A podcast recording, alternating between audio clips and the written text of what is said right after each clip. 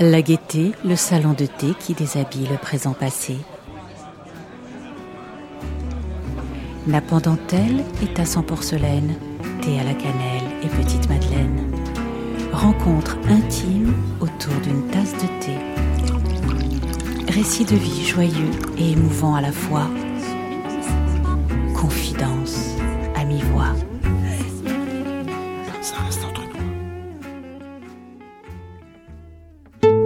Donc, euh, je m'appelle euh, Michel, j'ai 72 ans, je suis française, je vis à Genève depuis une trentaine d'années. J'ai grandi dans un milieu plutôt modeste. Mon père était très autoritaire, il a élevé ses enfants à la dure. Il avait décidé que ses deux enfants feraient des études universitaires. Lui, il n'avait pas pu en faire mais il était persuadé de l'importance euh, d'une instruction solide et il avait une revanche à prendre. Donc j'ai fait des études, j'ai été élevée dans la religion catholique et j'étais très croyante jusqu'à l'âge de 17-18 ans où j'ai tout laissé tomber. Euh, je me suis vécue hétérosexuelle jusqu'à l'âge de 25 ans environ, en 1974. Euh, j'avais des amitiés féminines euh, très fortes qui comptaient beaucoup pour moi, mais je ne connaissais aucune lesbienne ni aucun gay. Et hum, je suppose que j'avais les mêmes préjugés que la population hétéro dans son ensemble euh, à cette époque. J'ai découvert euh, mes premières lesbiennes donc vers 1974-1975. Euh, à l'époque, je vivais en Angleterre. En fait, j'ai découvert le mouvement de libération des femmes. Et là, j'étais euh, tout de suite très plus qu'intéressée. Ça m'a bouleversée cette découverte. C'était comme si j'attendais ça depuis très longtemps. Et euh, je me suis impliquée dès que j'ai pu. J'ai cherché euh, les réseaux, les groupes. Euh, et j'ai fait partie d'un groupe de conscientisation, comme on appelait ça. Je suis aussi allée au... Il y avait un centre de femmes dans la ville où je vivais. J'y suis allée. Je suis allée à des réunions. Et c'est là que j'ai découvert mes premières lesbiennes. C'était des femmes qui me semblaient très libres, et elles étaient très radicales euh, dans la lutte. Euh, elles étaient féministes et euh, bien sûr, puisque c'est dans le mouvement que je les ai rencontrées, et elles rejetaient complètement les catégories de genre. elles, ne se voulaient ni féminines ni masculines. à vrai dire, elle me faisait un petit peu peur, mais j'étais fascinée, je l'ai trouvée très intéressante. Et donc, euh, je me suis rapprochée d'elle. Et petit à petit, j'ai questionné mes, ben, préjugés euh, vis-à-vis de l'homosexualité, tout en militant avec ces femmes et avec d'autres.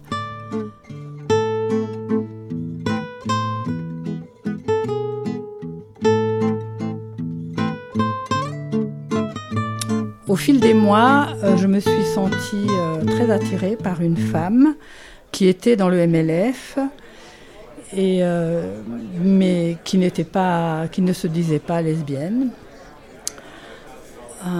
j'ai eu de la peine à accepter cette attirance.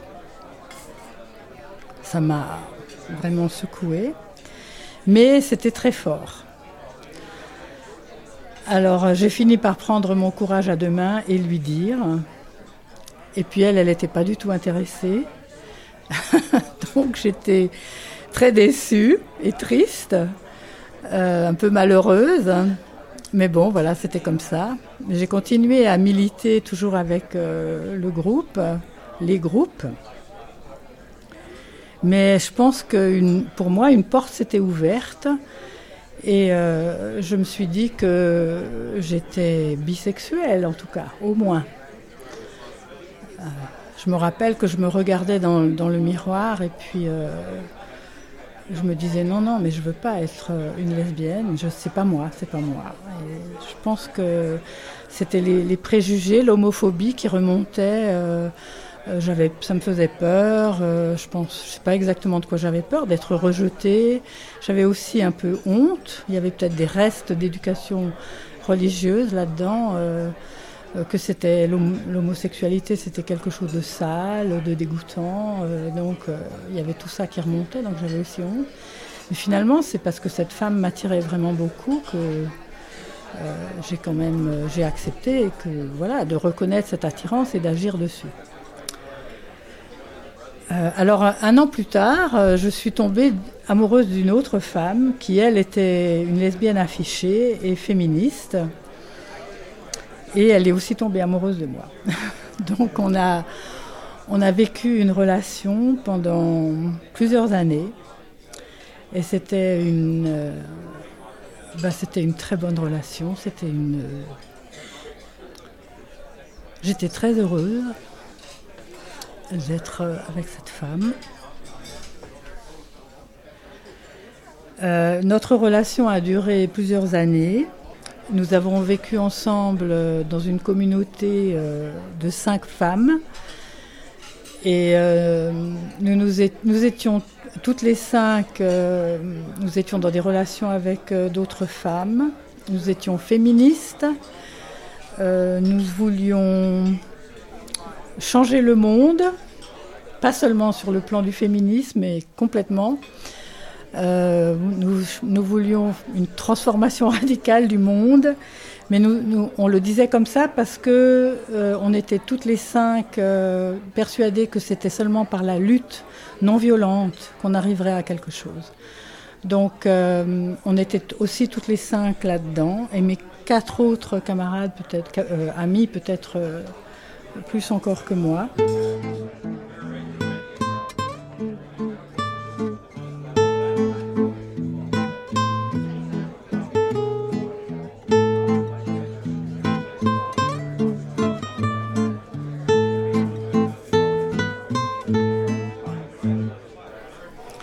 En même temps, on faisait aussi partie d'un réseau très vaste d'hommes et de femmes, donc toujours dans cette même ville, euh, qui vivaient pour la plupart euh, en communauté. Il y, en avait qui étaient dans des squats, il y en avait qui étaient dans des maisons qui appartenaient à des coopératives.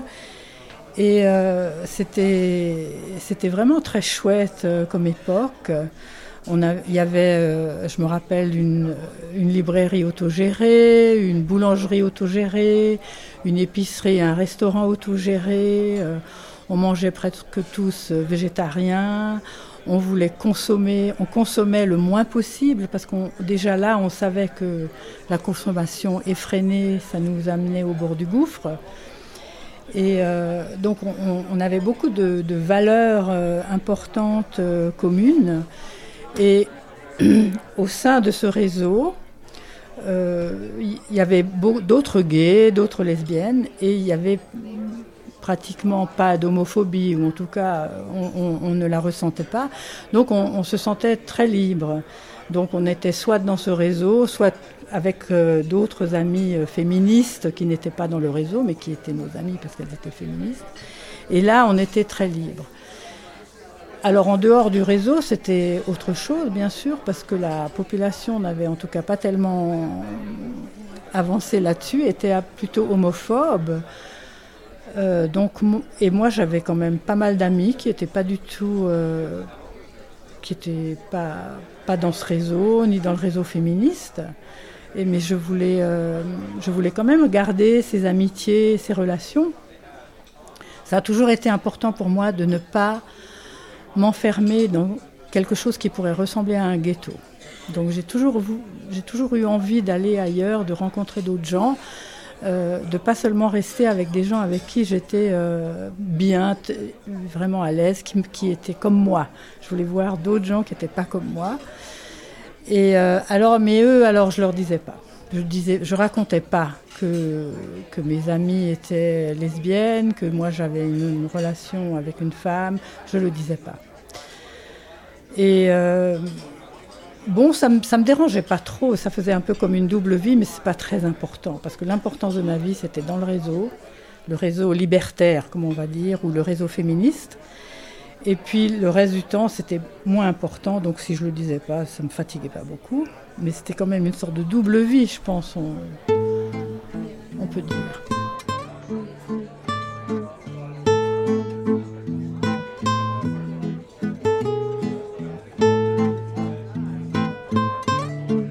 Puis alors, euh, dans le, MLF, il y avait quand même encore euh, de, l'homophobie parmi les, femmes féministes euh, hétérosexuelles qui se disaient pas, qui, ne sortaient pas, mais qui étaient hum, latentes, on va dire, chez certaines, qui c'était, on, sentait une gêne, une sorte de réserve. Et puis ça nous a, amené le, mouvement euh, à des impasses politiques.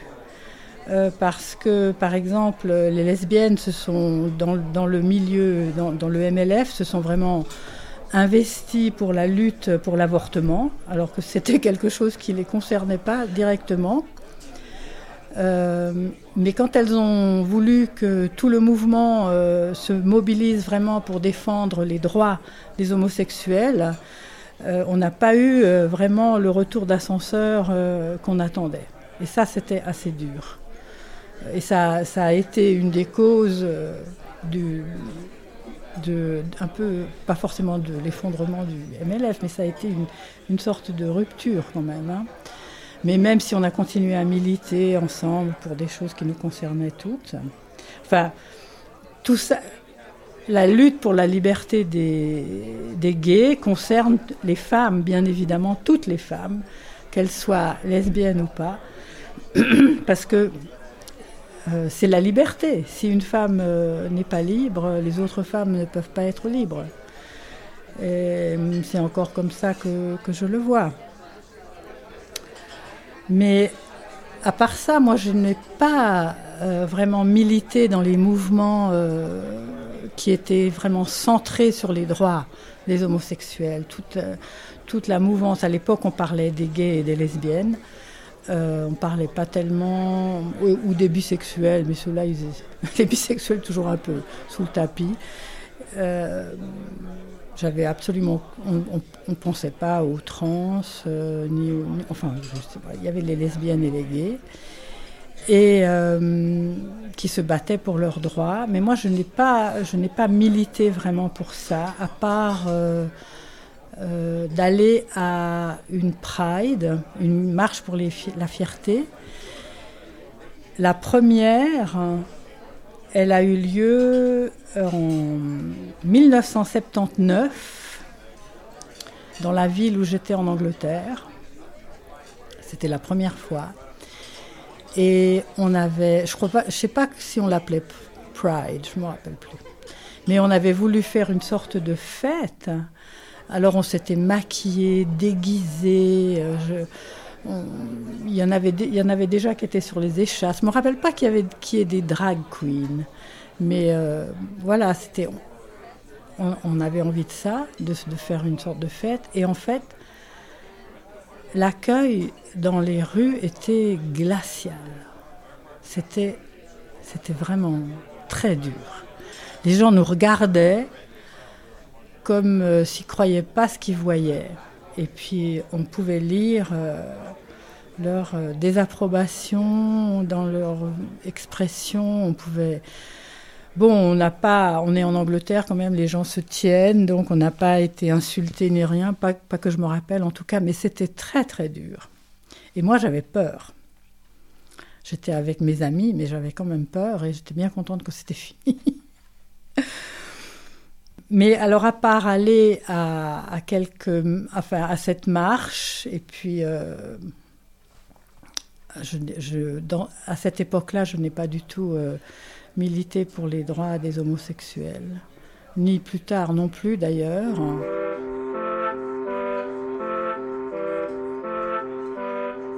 Bon, ensuite, euh, j'ai quitté euh, Manchester et l'Angleterre. Et puis, euh, pendant une dizaine d'années, Je n'ai plus eu de contact militant, ni avec les féministes, ni avec les gays. Oui, j'avais vraiment besoin de réapprendre à vivre en France et de me, je me suis concentrée sur ma réintégration en France et ce qui m'a été assez difficile sur le plan de l'emploi, sur le plan de créer d'autres liens d'amitié, euh, etc. Au bout de, je sais pas, huit ans à peu près, je suis retombée amoureuse euh, d'une femme euh, qui était, elle, une lesbienne affirmée depuis son adolescence, qui était aussi féministe depuis les débuts du MLF. Et je suis venue vivre en Suisse avec elle. Et ça, c'était il y a 30 ans. Donc nous sommes toujours ensemble. Cette fois-là, avant de, avant de déménager, donc de venir ici, euh, euh, j'ai décidé que j'allais euh, le dire à tous les gens qui comptaient pour moi, que j'allais le dire carrément, et que je romprais avec celles et ceux qui n'accepteraient pas cette, cette réalité-là. Et euh, j'ai été vraiment agréablement surprise parce que les gens ont très bien réagi.